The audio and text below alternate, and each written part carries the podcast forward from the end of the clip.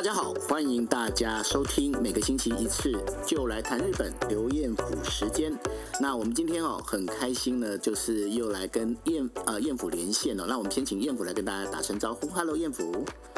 Hello，Joel，大家好。大家好哦。那然后呢，其实跟大家偷偷讲一个秘密，这个星期彦甫其实跟我们是在同一个时区。哈哈哈哈哈！不是秘密呀，我在推特上已经有写，我现在回来台湾了。哦，对对对，回来台湾了。对，因为呢，刚好就是这个台湾的 Computex 啊，那然后燕府今天这个星期其实还蛮忙，在台湾就四处要去采访。对啊，那然后呃，不过同一个时区的确是不太一样哈。过去的话，这个时候燕府应该是已经是大概是准备上班时间了。那然后现在还在算是上班之前，对，我们在录音哦，对，好，那我们接下来谈的主题呢，其实就是呃上个星期其实也是闹得沸沸扬扬哦，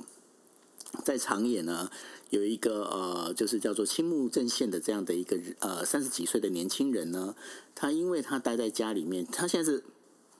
我讲的是他跟警方的供词，到底是不是这样？我不知道哦。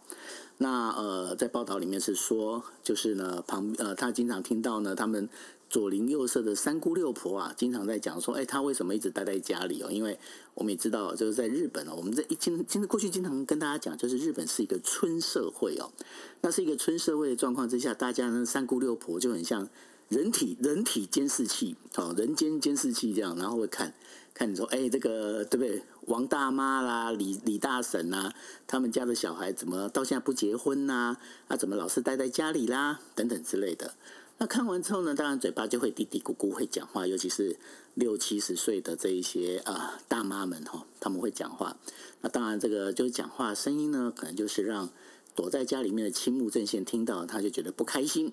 那不开心呢，就是一次一个就是。呃，整个血往上冲的时候啊，那就拿着刀呢，就是去刺杀了这两位的这个啊、呃，就是老太太。那然后呢，警察来的时候呢，那呃，青木正宪呢，他也就是一不做二不休啊，那直接呢就拿了那个散弹枪，那个应该是叫猎枪哦，那就杀了两名警察。在这整个状况之下，我不晓得说彦甫你怎么来看这个事件？这个事件在日本也是大家都很意外的在看，一个是因为是枪击事件，虽然在日本常常会发生枪击事件，但是基本上日本的枪击事件都是大部分都是那个日本的ヤクザ在做的，在台湾的话是应该是说是、呃、黑道流氓，黑道对对流氓做的，但是这一次是不是？这次居然是一个政治人物的小孩。然后是一般的人，呃，做这种呃 枪击事件，所以对日本呃社会也是有很大的冲击。对，因为呢，呃，在这个青木正宪哦，当他拿这个猎枪行凶的时候啊，那大家就大家会在看说，哎，他为什么可以拿猎枪哦？后来发现他其实呢，他是拥有所谓的猎师的执照。那但是呢，他有烈士执照，家里面呢却有四五把的这样的一个枪在那个家里面，他是合法持有没有错。可是现在呢，也有一个问题就被呃，就是整个提出来一个重点，就是说，哎，那这个到底他的资格审定是为什么去被资格审定哦？他为什么可以有这样的一个烈士资格？这个实在太危险了。那当然，在讲太危险的这个同时呢，大家就可以聊，那个就要想到另外一件事情，也就是说，我们在谈这个呃，就是因为因公殉职的这两名警察。那之前呢，在这个整个事情还没有完全明朗的时候，大家会讲说，哎，他们怎么没有穿那个防弹背心啊？哈。那后来呢，经过了这个警车上头的这个，我们在讲的就是行车记录器啊，可以看到啊，就是这个青木正宪这个凶嫌啊，他是拿着枪啊，近距离的哈，就是隔着这个玻璃啊，现在先把就开枪先杀死了这个，就是在那个驾驶座的这个警察。然后接着又从后面开枪呢，就是从车后面开枪，然后就是开枪射杀了就坐在助手席的另外一名警察，而且呢，另外这一名警察他要想要开门逃出来的时候呢，青木正宪又在他身上补刀哦。那所以在这整个一个状况里面，那然后我们就来聊聊，就谈到另外一件事情，就是说这些警察因公殉职，其实我们也非常的非觉得非常的伤心，但是呢，他们就在日本的媒体里面就有提到一件事情。为什么警察身上没有带配枪？那没有带配枪这件事情，我们就在思考一件状况，就是说，好像日本人对于他本身的一个安全防护哦，这个我们在日文叫做黑蛙 b o k 黑蛙就是平呃和平哦 b o k 就是傻瓜傻子哦，那然后就是说，总是觉得这世界上是非常的充满和平的那个傻子哦。日本人很多这样的状况，其实艳福我们也可以从那个呃。这几次，包括呃，从去年安倍首相遇刺，然后到这一次岸田文雄首相那边被丢了一个就是爆裂物的这样状况，你是不是有发现日本的这个黑化 boke 状况非常严重？嗯，就是非常严重，不止一般民众，你说那个警察、公务员那些，应该需要不能黑化 boke 的那些人，也是真的很非常。非常的黑瓦，严重的，对，非常的黑瓦，不给，真的很严重。你看前那个去年的安倍首相被暗杀的时候，居然防卫的那个呃玻璃盖只只有一个人而已，前首相也只有一个人在守护他，这也是一个很怎么说呢？从国外看的话是很奇怪的事情。对，这也是我是觉得是一个黑瓦不给。是，嗯、那包括那个今年的那个岸田首相。他的那个爆裂物丢过来的时候，你有发现一件事情？那个每个人他是第一件事情不是先躲起来，有没有？对，然后他们他们在做什么事情？下来，对，他们就呃去开始拍照，还还去靠近那个犯人那一边去。对啊，因为这个靠近犯人这件事情，因为他我后来知道说犯人身上其实还有还有一颗土制炸弹嘛，对不对？对呀、啊。对啊，所以大家就呃趋向前去，就要去拍照哦。那然后其实呢，后来后来就是他们警方在调查那个弹道的时候有发现哦，因为那一颗那一颗土制炸弹啊，就在岸田首相后面爆炸那颗土制炸弹，它其实爆裂之后，它的残骸是往外喷，它往外喷。其实刚刚呃艳福提到一个非常重要一个重点，因为在国外啊。遇到这种事情会先趴下来蹲下来哦，可是呢，大家是站着在拍照，那站着拍照你当然就要挺得直一点哦。但是呢，是算是呃一个不幸中的大幸，那一些碎片啊，刚好是从人群的这个头顶啊这样飞过去。那老实讲，你今天如果当中有个人你跳起来的话，那当场就会受伤了，对不对？对呀、啊，对啊。那所以，所以当然在海外也是有些很怎么说呢，勇敢的人，很萌的人。这个要打双引号，要打双引号，勇敢。但是，对，但是很大多数的人都是基本上是会蹲下来、趴下来，只有两三个人是站着一直在继续拍照。但是日本不是，那个时候纯 就已经百分之八十的人就是一直站着开始在拍照，他可蛮的呢意外，对对。这这不能说是日本人很勇敢，是日本人只是一个黑瓦不给真的是傻瓜而已。对，所以呢，就我们在讲说最近几个这个那个事件哦，那因为有也刚好是有在拍哦，所以我们也看到，包括那个呃银座的那个抢那个钟表的那个昂贵钟表的那个事情里面，也有一个女生就。自己要去把门关上，我觉得这个这个也是真的蛮危险的，因为因为你为什么你为什么要做这件事情哦？这还蛮就是很多东西我们在讲说日本日本的黑化 bok 这件事情其实是蛮蛮严重，尤其是呢过去在日本人比较常到海外旅行的时候呢，日本的这个呃我们在讲说日本外务省啊，也经常提醒日本人说，哎，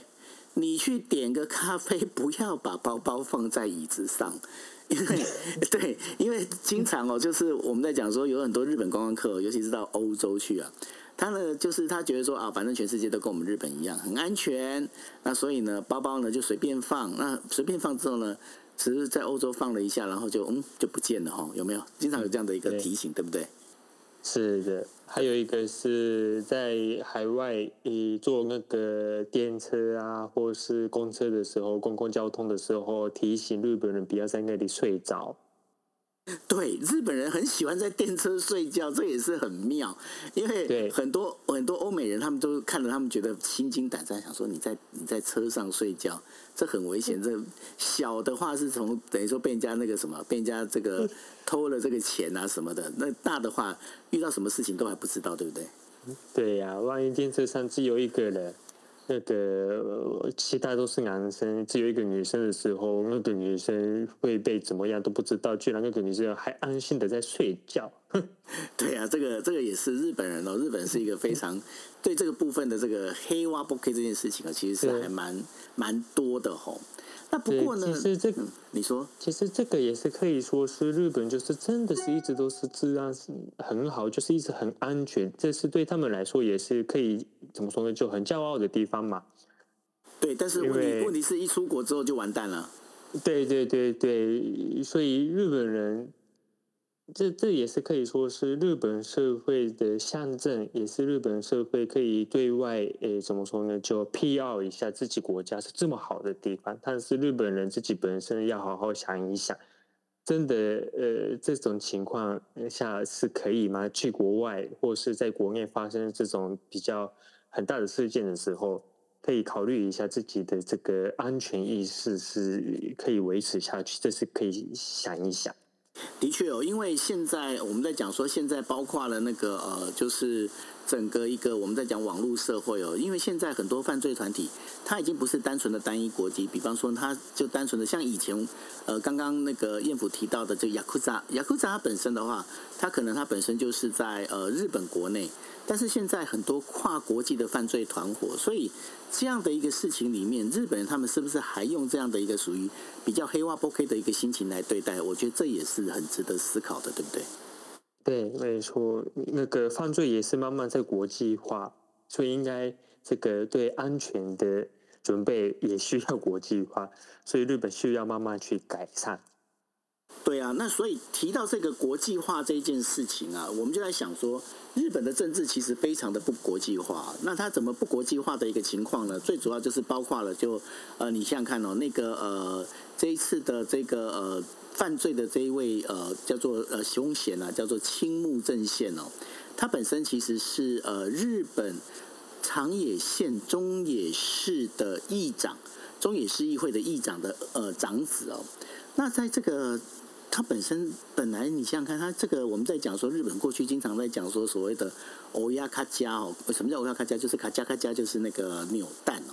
就说老实讲，他们在这个出生的时候，他们已经算是一个比较被选为一个比较好的一个地方环境出生了。然后，但是呢，好像没有好好珍惜。那另外一个呢，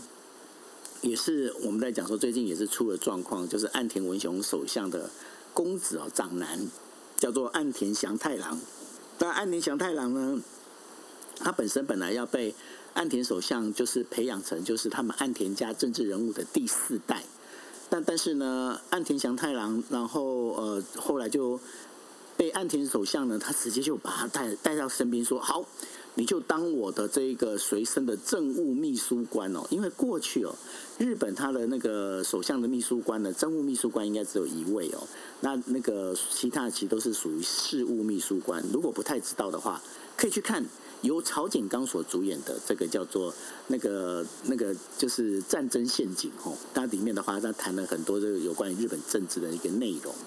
好，那我们在讲说，他因为岸田首相呢不顾周边的反对，然后把儿子呢也当成了就是政务秘书官这样的做法。可是他儿子在岸田首相出国访问的时候呢，被拍到了，就是包括去那个呃，我们在讲说去精品店买东西啦，然后用公务车去精品店买东西啦，或者是他在就是首相公邸的是地方啊，去拍了这个就是开了私人 party 拍照。这一些事情呢，使得他现在不得不在六月一号的时候啊，被呃岸田首相把他从政务秘书官的这个工作拔掉啊。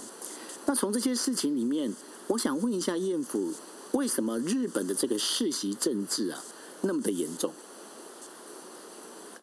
一个是日本的呃选民的问题也大，就是日本基本上现在大多数的民众对日本政治也没有什么兴趣，所以不会太会去投票，所以投票率是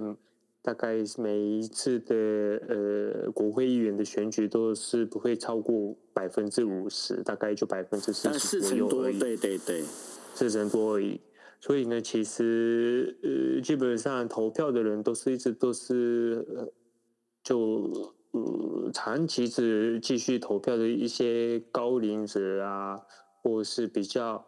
呃，对政治，尤其是跟那个政治人物有关系的人再去投票。所以呢，政治人物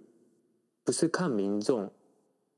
做政治，是看一些特定的呃年纪的人、特定的一些团体的人去做政治。所以日本的那些政治利益呀、啊，或是那个权力，都是分配在一部分的人而已。然后那个我要维持那些一部分的权利特权，诶，有一个政治人物要退休的时候，就是想要维持那个权利特权，所以就是移到自己的小孩。对啊，因为在那个周围的人也是支持那个小孩，因为想要自己的那个特权利益要维持下去。没错，就是世袭制在日本是蛮一直都是在继续，然后变成一个严重的问题。的确哦，那个日本的世袭政治其实就是这么严重问题，因为呃，在过去哦，日本的政治圈有一个这叫做啊喏三个帮，什么叫三个帮呢？一个叫做卡帮，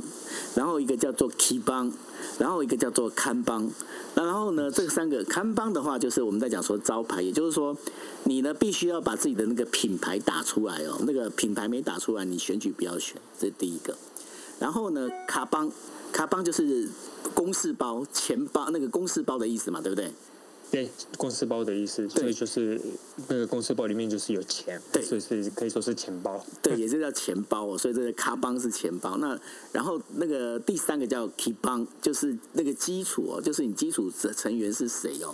那所以这 key 邦的话，就是跟世袭政治的关系就更大了，因为就像刚刚彦福讲的，因为我今天我建立了我的看板，我的看邦，那然后呢，我有看邦之后，我就要去做我的 key 邦。那我要做我的 key 帮的话，就是我要把我的基础打好的话，当然我就必须要有卡帮。卡帮的话，就是我要有钱来那个应援嘛，哈。那所以其实每个政治人物感觉上，他们好像每一个都是一个中小企业哦。对，就是算是中小企业，就是卡巴就是那个政治人物的名字嘛，就是安田，就是安田这个名字就是卡田正港招牌品牌就是，然后那个基础就是那个安田那个一家族一直一直。那个在广岛经营，在广岛经营的这个长旧的那个政治特权啊，里那个权利啊，那个分配的那些，就是变成一个基础。对，然后为了要维持那个基础，从那个基础一些钱拿出来，弄成卡邦，对，钱包，那个卡卡帮去做选举的那个资金啊，那些政治资金。那然后，所以其实这个就完全是你说的没错，是变成一个是中小企业，对，是一个中小企业。然后你的，那你今天你重点在你那个卡要充实啊，要你知道知道我们大家现在讲哦，这个钱哦一定要有进有出嘛，吼。那有进有出在当中，然后就会培养了一群帮你把卡帮越做越大的人，那这些人他就会变成你的 key 帮，他变成是你的 key 帮之后呢，然后当然就是可以成就你的看帮，所以呢。哎这样讲起来，那个彦福没有发现，这是一个很完美的一个 ecosystem 哎。对啊，就是完全是一个生态系啊。对啊，对啊，所以他们就是因为这样关系，那整个政治政治圈里面哦，这些政治人物就很多。那尤其是在呃自民党啊，那自民党这一边的话，更吃的就是所谓的世袭政治，因为我们现在从几个从包括呃已经过世的安倍首相。或者是呃，现在包括在台面上的，不管说是像岸田文雄首相，或者是哎麻生首相，好像麻生是麻生他本身也是也是嘛哈，也是也是就是那个以前的那个呃那个账户的那个吉田茂啊，对对对对对，吉田茂吉田茂那个对。对是他他是他的孙子，对，所以呢他们也是哦，那然后还有包括呃河野太郎，他们他们家也是河野太郎也是。对，然后还有呃，最近最近好像声音比较少的，就是小泉进次郎。嗯，对对，因为他的爸爸是呃小泉纯一郎嘛，哈。那反而他的哥小泉，对啊，小泉小泉一郎是，对小泉那个纯一郎是不是那个呃世袭政治家？但是。他小孩就是变成实习政治家人嘛？因为小泉纯一郎是创业家，他是这个中小小泉小泉招牌的这个创始者。那然后那个进次郎继承他的扛啊，他的扛帮跟他的 key 帮哦。那但是呢，反而现在好像是小泉纯一郎的那个大儿子比较有名。因为大儿子孝太郎对政治无关嘛，就一直在做艺人的那一边去。对，然后个性也不错的样子，所以在那个艺界里面也是评价蛮高，然后一一般的人也是非常受欢迎嘛，就是他就是。一个首相前首相的小孩，但是他就不会那么很傲慢啊，就很亲切的在做工作，所以就大家都支持他。对啊，所以他而且他最近经常演警察，这个我觉得还蛮有趣的，就是 对对对，那然后 小泉啊孝太郎，所以呢，在日本呢，日本他这样的一个我们在讲说从政治啊，从呃这样的一个世袭政治里面，你可以发现一件状况哦，就是。日本的政治其实有一种高龄化的一种趋势，我不晓得说，呃，就是艳福，你有没有发现有这样的一个状况？日本政治非常的高龄化，对，非常高龄化，对，因为支持的人跟真正在做政治的人，以及他们所制定的政策，那也使得这个国家它的少子高龄化状况，其实，在政治圈里面其实更加严重，对不对？对呀、啊，就是政治界一直都是高龄化，所以他们的政策就是一直都是看老人家在做，所以没有做年轻人的政策，所以这个少少子高龄化就越来越严重。没错，那这当中其实就是有一个刚好也是跟这呃这个星期新闻是很有关系的哦。原本呢，呃，在我们在讲说，公民党跟就是日本有一个叫做公民党哦，公开的公，明天的明，公民党。公民党呢，其实跟呃自民党一直都有在二十多年前呢开始成立所谓的联立政权。那什么叫联立政权呢？其实也就是说，呃，公民党呢，其实就如果换成台湾的说法，它可以叫做就是自民党的侧翼政党。用这样讲可以吗？可以，可以，可以。但就有点像侧翼政党这样哦。嗯，对，那然后呢，这个侧翼政党里面呢，那当然他们就是彼此就有交换呃彼此的这个资源哦。那因为公民党本身啊，为什么公民党它的支持群众哦，它是呃不不仅是年纪高，而且它的这个铁票率很很硬。为什么它这个公民党会有这样的一个这样的一个状况？它背后到底是什么？公民党的背后是有一个宗教，叫那个川家学会，这是在日本是一个最大的宗教集团。它叫学会，但是它是宗教集团。对，是宗教集团，大概是一九六零年代慢慢扩大的宗教，宗宗教，算是一个宗教，对。可以算算是一个宗教，然后大概日本他们是说是日本有八百个家庭是他们的那个，呃，他们是说是那个会员啦，因为是学会，这所以他们是说是会员，基本上八百多个呃家庭是他们的会员，嗯，所以八百多个的话，就一个家庭有两个大人的话，基本上就可以简单的说是有一千多个票在那里。所以自民党就是想要他们的票，对，所以找他们一起做政权。是，但是公民党跟自民党，其实在他们的政治理念上，以及他们对于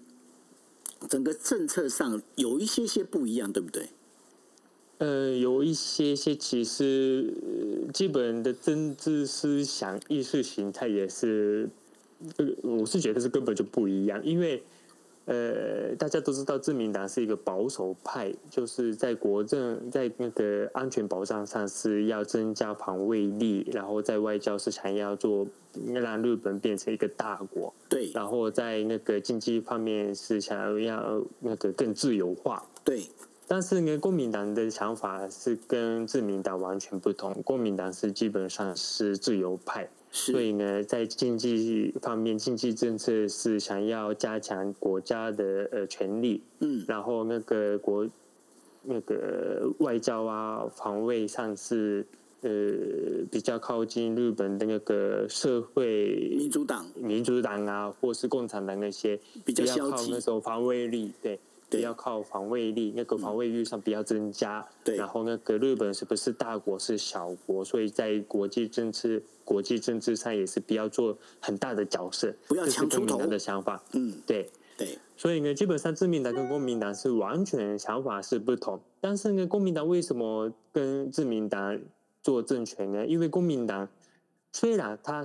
背景是一个很大的宗教，但是在政治。全是没有什么权利，在国会也是只有二十几个或是三十几个席次而已。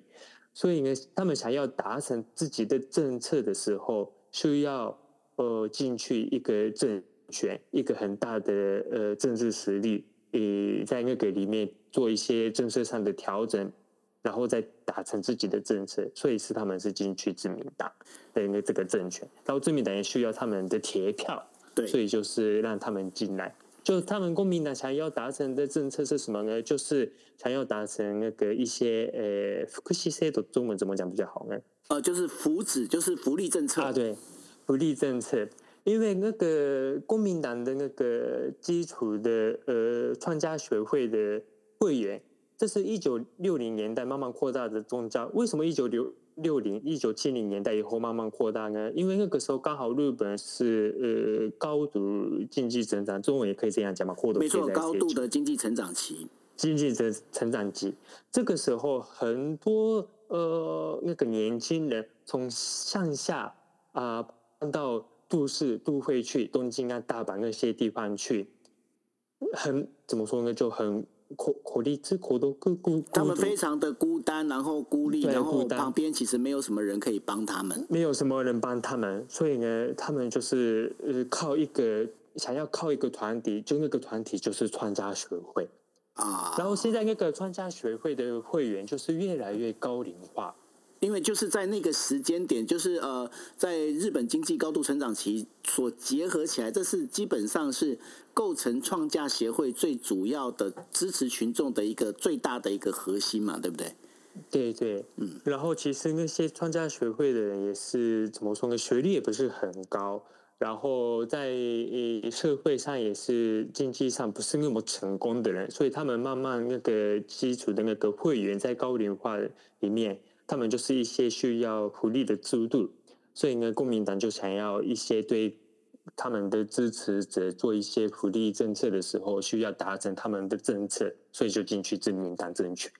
哦，你这样讲就很明白哦，就是说，呃，其实呢，这个整个原本的这个呃呃，我们在讲说创价协会、创价学会啊，它刚开始起来的时候，其实真正的支持群众就是那一群从乡下在呃日本经济高度成长期，大家可以去找，有很多的这样的影片哦，那大家就从乡下，然后坐火车从上野车站进来，然后那就好像挤沙丁鱼一样哦，那个那个画面其实是非常历历在目哦。那然后呢，这些人上来招。呃，这个东京、大阪这些大都会的时候啊，其实就是呃举目无亲啊，没有没有任何的这个人可以帮他的时候，但他们需要有精神慰藉。那创价协会在这时候出来，那创价协会这出来是吧，他大量的吸收了很多那个所谓的他的一个信众。那这些信众支持之后呢，但是呢，随着这个时间的推演推进之后啊。这一群人呢，我们也知道嘛，这都已经面临了大概就是七十八十岁的这样的一个呃退休养老的一个时间，但是他们对于这个学会呢，其实呃应该这么讲，就是因为他们是从信仰出发，那当然是那个感情是坚定的，当然也就是变成我们在讲说，如果从政治的角度来看，他们就是一个完呃 铁铮铮的铁票啊，那然后是一个铁票的一个状况之下，当然就是从学会这边告诉你该怎么走。那你就可以怎么走？那所以呢，对呃，对于自民党来讲，他们必须要维持一定的基本盘。那维持基本盘最好的做法就是跟公民党合作。但是呢，公民党要跟呃自民党合作的一个大前提，其实就在于就是说我跟你合作可以，但是你要照顾我学会里面的这个所有的我，包括我的公民党的支持群众啊这些人。那但是呢，这些支持群众他们本身是属于社会底层的这一群人，所以说。对于公民党来讲，公民党更需要的是这个我们在讲的福利制度哦。那福利制度的改善，那包括呢，你可能就是必须要照顾呃，其实从日本自民党里面有很多政策里面照顾很多的，用很多的这个福利的角度去照顾。我们也可以发现，哎，感觉上自民党这个好像跟右派政党做的事情不太一样哦。对，那所以呢，这当中也是跟公民党是有关系的。那这当中其实最主要的一个问题就，就就是整个他们就是因为这样的关系，彼此我们要讲说彼此利用也好，然后彼此之间妥协也好，那然后变成是这叫做整整个就自公联联立政权了，就自民党跟公民党的联立政权就这么出来。但是呢，我们也知道日本它其实在现在的话经济发展没有那么的没有那么的好的一个情况之下。国家的这个预算它本身就是有限，而且那个一定有一个天花板。那再加上呢，现在我们在讲说美中对抗的情况之下，日本更需要把部分经费要花在国防上哦，包括建制呃这些飞弹防御系统啊等等之类。那这些钱对于公民党看起来就觉得说，你钱怎么可以花到那边去，对不对？他们现在就是这种概念嘛，对不对？对，没错，对。对啊，那所以呢，就是因为这样的关系，钱谈不拢，那当然这个公制的这个公民党跟自民党联立的这个当中，就会发生的一一些所谓的呃裂开的这个现象哦。那裂开到目前为止，因为呃，其实在，在呃就是最新的一个消息里面，他们对众议院的选举，他们还是呃表面上表示说，哦，好了好了，某些人我们是支持，但是在秘书长跟秘书长之间的这个对话里面，感觉上。好像已经没有什么可以挽回的余地，你觉得他们会离婚吗？嗯，应该会离婚，因为专家学会已经没有那些，居然呃，虽然他们还是说还有八百个家庭是，那个他们的那个学会人数有八百个家庭支持那个学会，但是呢，其实。呃，很多那个宗教的专业家也说，专门的那个学者也说，其实现在的专家学会已经没有那种实力。然后最近看他们的那个成那个公民党的那个选举的成绩也是，哎，越来越在那个退步的样子。所以呢，对自民党来说，自民党想要达成的政策跟公民党想要的政策，其实有些地方就是真的不合，尤其是外交安全保障上的问题，完全是不合。所以呢，对自民党来说，哎，你们没有什么力量的，然后一直都是妨害我们的政策，难道你们还要继续跟我们合作吗？自民党就是已经是这种感觉了。但是呢，公民党来说是还是想要在政权里面，因为他们需要好好照顾自己的支持者。对啊，那对，现在就是一直都在调整。对啊，那这就是这就是一个非常有趣的一个现象，因为好像彼此之间的各自的这个呃，我们在讲，因为其实政治哦，我经常在讲，我不晓得说，因为呃，像彦甫他是经常在跑就是日本的政治哦，但是我对政治我都觉得他每一个其实就跟商业模式一样，我觉得这个大家彼此的 give and take 哦，没有谈好的话，其实那个想要合作难度就很高，对不对？嗯，对啊，那所以呢，在这对啊，那在这整个一个 give and take 没有谈清楚的状况之下，你就发现一件事情：自民党跟公民党之间哦，这个关系会不会维持下来哦，是很妙的。你有没有发现，叶甫？你有没有发现，我们今天在聊的这些事情里面，我们都把政治把它当成是一个商业模式。你看，从那个我们在讲说世袭政治，其实就是中小企业，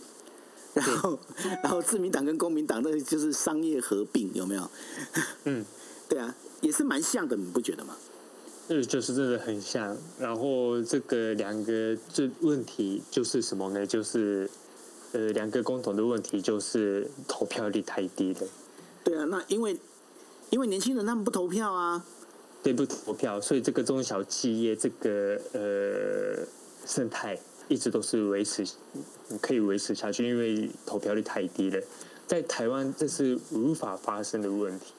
因为台湾人一定会去投票，就是发那个发觉这种一大堆问题的话，绝对不会让那个政治人物当选嘛。没错，那个政治人物要当选的话很难哦，因为现在台湾的那个年轻人的那个就是政治意识的崛起，其实还蛮大的哦。那所以呢，从这个我是想说，哎，从这个日本他们这些世袭政治哦，这样看起来其实也是还蛮有趣的哦。那。嗯，你觉得嘞？你觉得接下来接下来日本的政治这样的一个状况还会延续很久吗？呃，我是觉得应该会延续了很久。对，那因为嗯，已经这种情况下，日本年轻人已经习惯了，然后日文是这样说，就是已经あきらめ，已经放弃了，已经放弃了。对，就是已经知道，已经改变改。 改变不了这个政治了，所以已经放弃了，所以去投票。这个 这个换成现在我们在台湾的最常用的一个说法，就是说直接放生比较快。对，就是放生有没有？就是哦，那你就走吧，反 正不管你的这样子哈。对啊，那好哦，那这就是我们今天呢，我们在帮大家带来的哦，就是三则这个有关于日本的这个从长野的这个枪击事件，一直到日本的这个世袭政治，以及公民党跟自民党之间哦，他们到底会不会离婚这件事情。那彦辅，你这次会在台湾待多久？呃，这个礼拜六就回日本了。这个礼拜六都回日本，然后到了日本之后呢，我们还是会继续让你再看，帮我们看哦，日本跟台湾之间有什么不一样？那你这次来台湾，你觉得你比较到目前为止比较多的收获是什么？比较多的收获就是呃，参加那个 NVIDIA 的黄先生的记者会。哦，你有参加是？你觉得呢？有有有有。你看到他，你觉得你的感觉怎么样？他虽然是一个大半导体企业的那个创制，那个他是那个嘛创业者，然后是现在也是经营者，但是我还是觉得他虽然是呃怎么说呢，就企业家是没错，但是我是觉得他可以说是一个思想思想家，对思想家，嗯哼，对，因为他他那个演讲也是大家很多人在讨论，对不对？对对对对，所以大家都说他是 AI 教父嘛，就是我是觉得真的没错。他这个昨天开一个小时的记者会，然后回答很多记者的那个提问。嗯，记者问的也是基本上是 AI 对社会的影响会怎么样？对你说的那个生成 AI，生成 AI 对那个经济或是那个。呃，人的那个工作的影响会怎么样？嗯，他都是回答的好好的，然后那个回答里面也也有一个思想在里面，嗯、我有感觉出来。那到时候你回、嗯、你回日本之后，也会把这东西会写出来？应该会写出来，这个应该大家都很有兴趣。然后那个上个月吧，我们那个东洋经济杂志有那个出一个专辑，就是那个 ChatGPT 的那个专辑。对。那个也是可以说是生成 AI 的那个专辑，对，那个卖的真的很好。因为对我有看，我觉得那那那个专辑做的还蛮棒的，对。封面是绿色的，我记得，对。所以我们工程师现在预定七月，七月。做第二次的那个生成 AI 的那个专辑，yeah, 又可以好好看哦。那大家如果是呃懂日文哈，那然后会喜欢看的话，其实也可以去订阅东呃东洋经济，他们有线上版。像我的话，我本身我现在都买线上版，因为线上版有个好处，不会堆一堆杂志在 在家里面。对对对对，不用。不用拿去丢掉，对对对，那然后你，而且重点是，对，对，而且重点是你想找的时候马上可以找得到，对。对，这个很重要，因为他们有很多的后面那个之前所那个出来的，在就你只要是订户你都可以看得到，所以大家可以去订订看，对啊，好哦，那我们今天节目就到这一边，那也谢谢燕府，那祝你呢在采访一切都顺利哦，哈，谢谢谢谢谢谢就谢谢大家，谢谢。谢谢，拜拜，拜拜。